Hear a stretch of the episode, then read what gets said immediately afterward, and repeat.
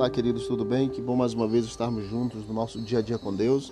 Hoje, capítulo 29 de Êxodo, o sacrifício e as cerimônias da consagração dos sacerdotes, as ofertas contínuas e a promessa de Deus de habitar no meio dos filhos de Israel.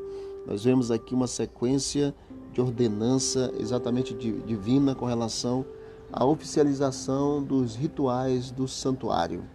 Como deveria acontecer e quem deveria realizar realmente essa cerimônia. A gente vê aqui que Deus pediu para que o povo trouxesse o novilho e trouxesse o carneiro. No versículo 10, farás chegar o novilho diante da tenda da congregação. Arão e seus filhos porão as mãos sobre a cabeça dele e molarás o novilho perante o Senhor à porta da tenda da congregação.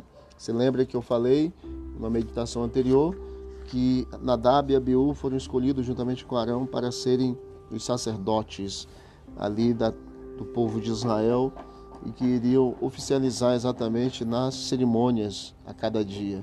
Todos os dias era necessário apresentar um cordeiro pela manhã e um cordeiro pela tarde ao pôr do sol como sacrifício para a remissão do pecado do, do povo. Era necessário isso costumeiramente, diariamente. O novilho, quando era colocada a mão sobre a sua cabeça, Arão e os filhos se identificavam exatamente com aquele animal e, de forma simbólica, transferiam a culpa para aquele animal. Todos os pecados e imperfeições eram lançados sobre aquele animal.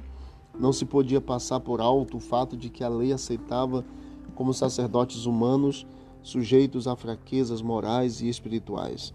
Então eles precisavam colocar também os seus pecados sobre aquele animal de forma simbólica. Sendo eles próprios pecadores, Arão e seus filhos não estavam capacitados para se apresentar perante Deus em favor de outros.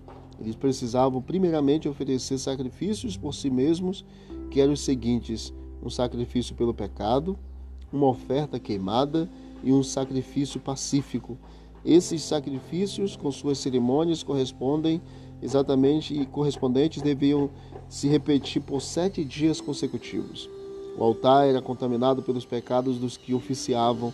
Ali devia também ser purificado pelo sangue do sacrifício pelo pecado.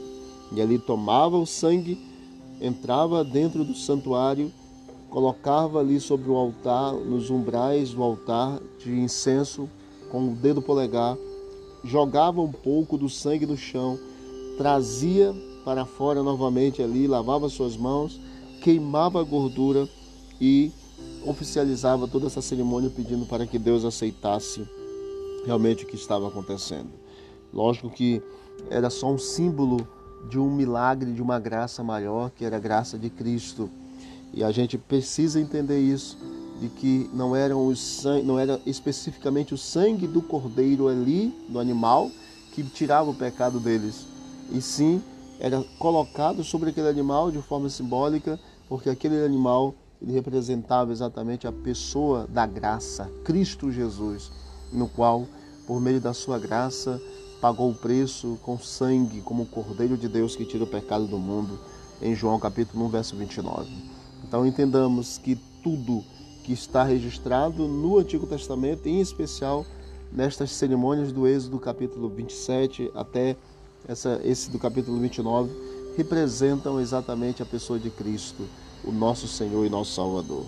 Que Ele continue operando a graça sobre nós, o milagre sobre nós e que o Cordeiro de Deus habite em nosso coração. Vamos orar? Obrigado, Pai eterno. Tu és o Cordeiro de Deus que tira o pecado do mundo. Lança sobre nós, ó Deus, o teu amor, a tua graça e perdão. E nos dê um bom dia, em nome de Jesus. Amém. Que Deus abençoe e vamos que vamos para o alto e avante.